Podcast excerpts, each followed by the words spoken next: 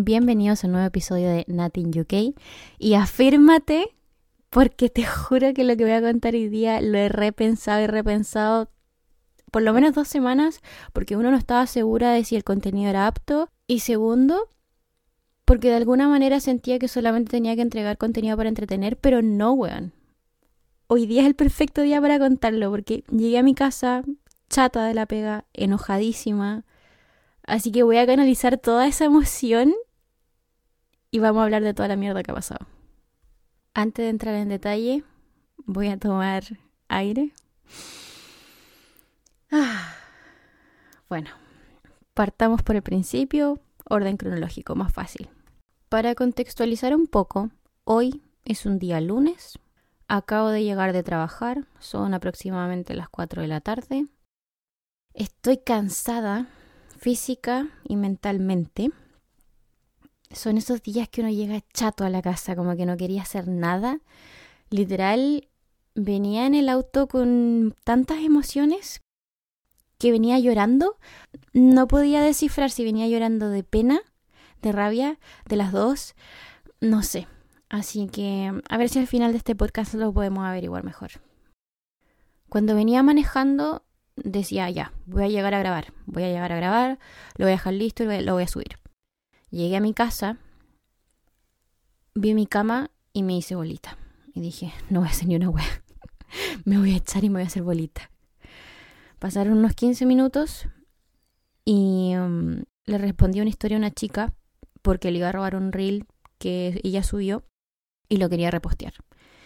Y ella me responde eh, que ella llegó a mi Instagram por el podcast, por una amiga, y me dijo unas palabras muy bonitas. Y dije, ya, concha tu madre, esto es una señal. Cerré Instagram, me salí de la cama y me senté y aquí estoy grabando. Así que terminémoslo, por favor. En realidad este podcast va a estar centrado en tres eventos particulares que ocurrieron hace dos semanas. Literal, entre un lunes y un viernes fue una semana súper intensa. Pero creo que al final el trasfondo de mis emociones en este momento van más allá.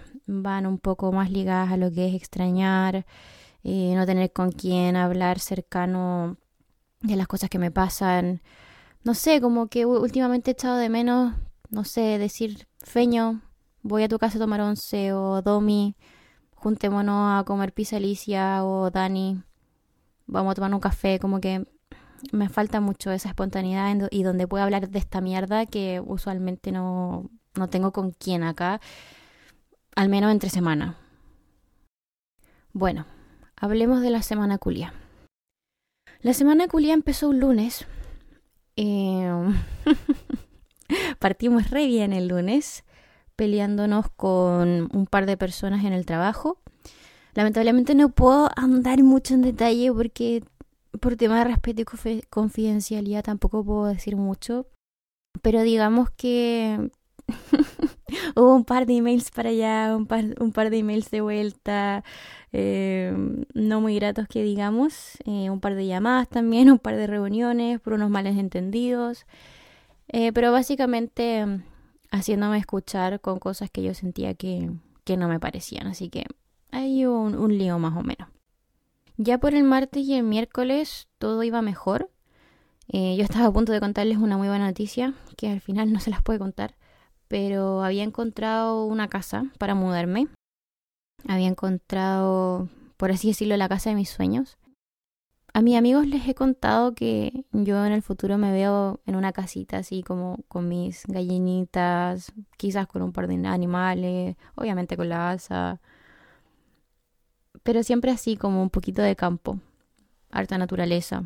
Y había encontrado una casa así, había encontrado una casa de una pareja 50-55 años que vivían en el campo, tenían una especie de little farm, criaban ovejas, criaban gansos, criaban chickens y mm, tenían una pieza en arriendo un poco alejada de la casa, separada un pasillo con mi propio baño, incluso mi, propio mini living.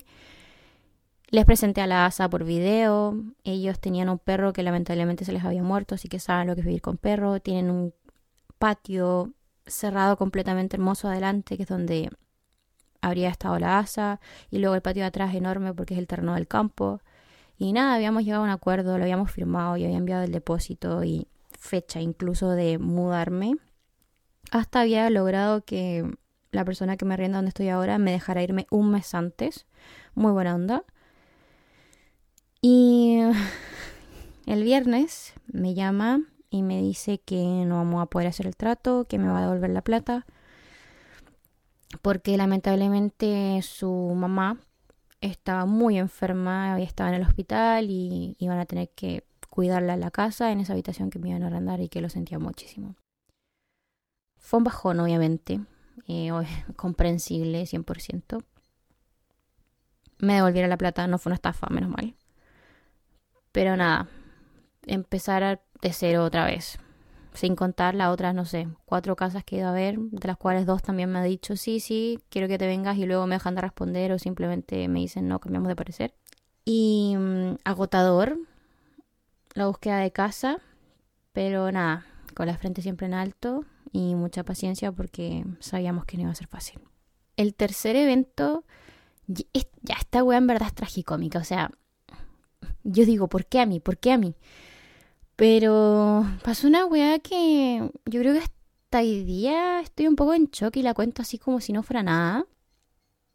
Pero es que, ¿por qué estúpida? O sea, bueno, ahora van a entender. ¿Se acuerdan que yo en el podcast anterior les había dicho que había salido con un inglés? Ya, esa fue creo que la única persona que... No, de hecho sí.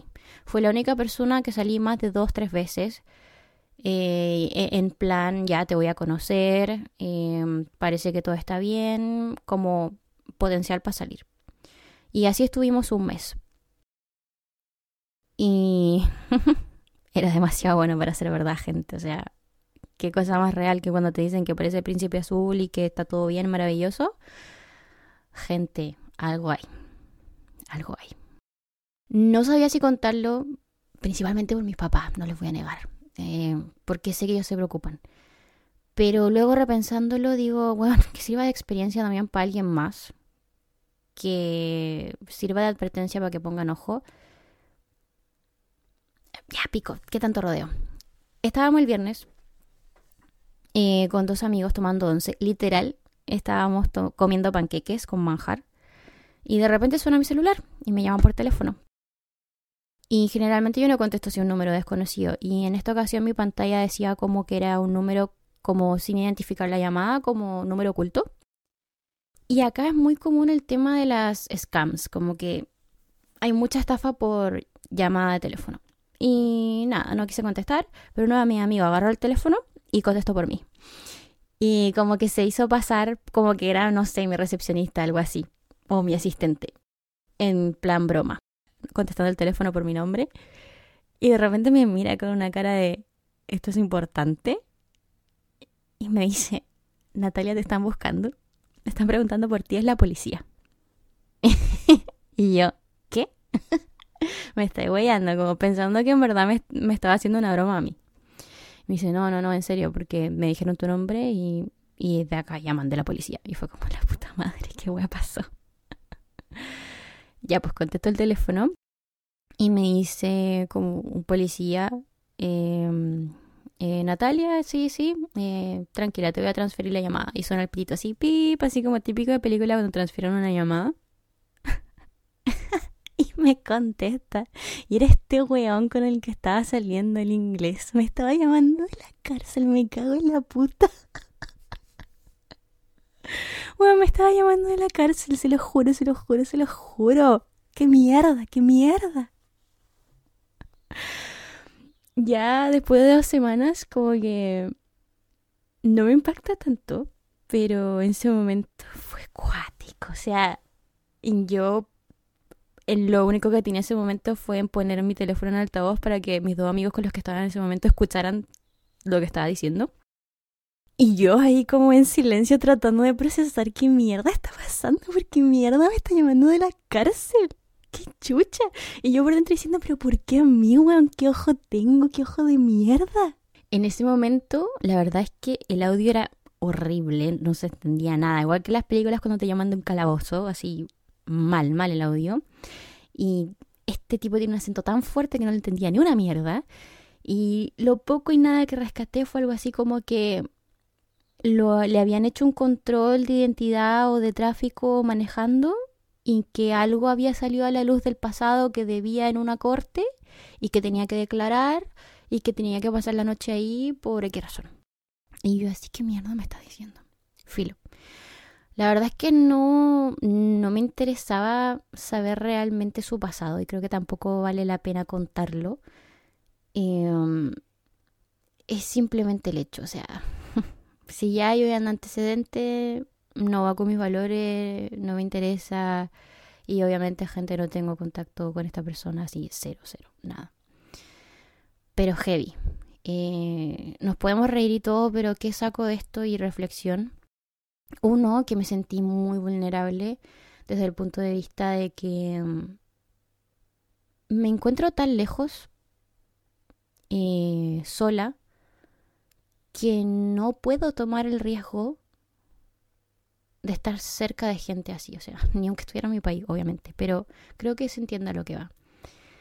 Y me dio una sensación de vulnerabilidad aún más grande porque fue como, qué triste que alguien que parezca tan genuino o tan bueno, de repente te salga con algo así, o sea, me da una sensación de inseguridad muy grande que obviamente me hizo repensar varias cosas. Uno, por ejemplo, no tengo ganas de salir con nadie, no me interesa, como que no es algo que, que tenga en mi vida como de búsqueda ahora. Y segundo, lo dije entre broma ese día, pero creo que lo voy a tomar literal, que no voy a salir con nadie que no sea amigo de mis amigos o que no apruebe mis amigos, porque, a ver, ellos ven más cosas que uno a veces no ve.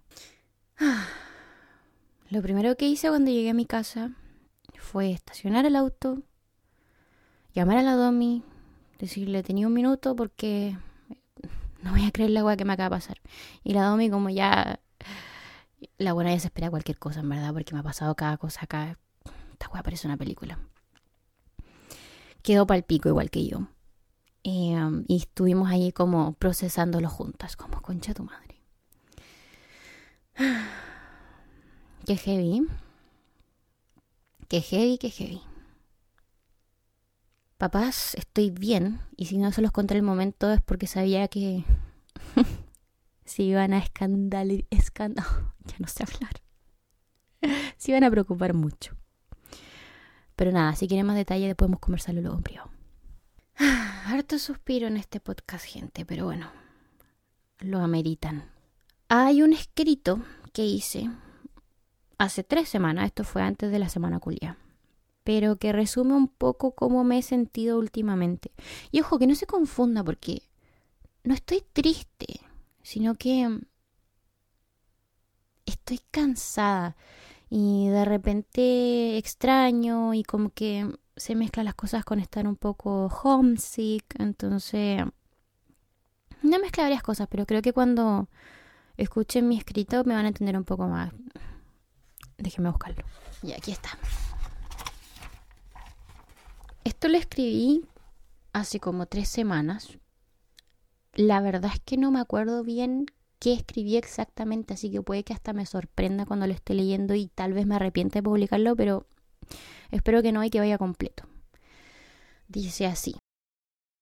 Estoy cansada de ser una mujer independiente que puede con todo.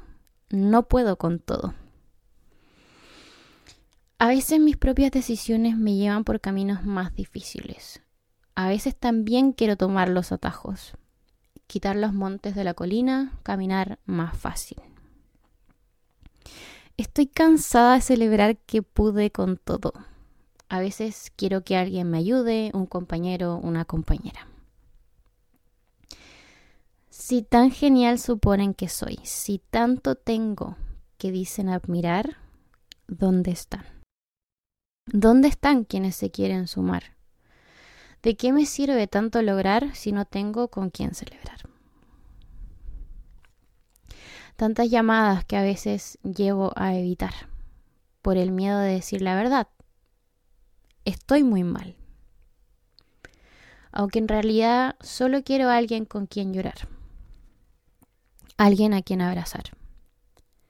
Sé que es temporal, pero lo hago con el afán de no querer preocupar. Y aquí otra vez tratando de pretender que puedo con todo. No puedo con todo. la puta madre. no me acordaba de todo lo que había escrito. Suena súper dramático, sí sé, pero es como me sentía en ese momento. Y algo que recalco, lo, lo mencioné en ese escrito, es temporal. Por eso muchas veces em, quizás no me escuchen cuando estoy pasándolo mal porque me repito, me repito a mí misma. Es temporal, mañana va a pasar y sí, saben que lo más probable es que al día siguiente haya tenido un día genial en la pega y me haya cagado de la risa y luego el fin de semana ya salió con mi amigo, lo había pasado súper bien. Pero en esos momentos como que en verdad se echa de menos el abrazo de la mamá, el abrazo de la amiga. Está, está duro. No, no hay que romantizarlo. Y ojo que muchas veces yo estoy segura que muchos nos sentimos así. Y no lo decimos por ese no querer molestar, pero en realidad no molestamos, o sea, la, la, persona que nos quiere está feliz de escucharnos, porque, porque yo estaría feliz de escucharte si necesitas mi ayuda. Entonces ahí es cuando me replanteo todo lo que pienso. Pero somos seres curiosos a veces, que nos autosaboteamos. Así que si a alguien le resuena esas palabras, que sepa que, que no es el único o la única.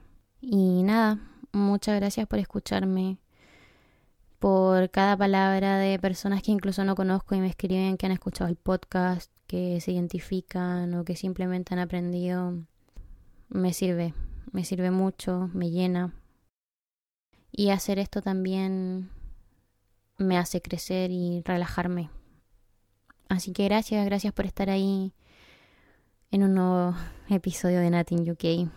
Y recuerda, lo que pasa en el podcast se queda en el podcast.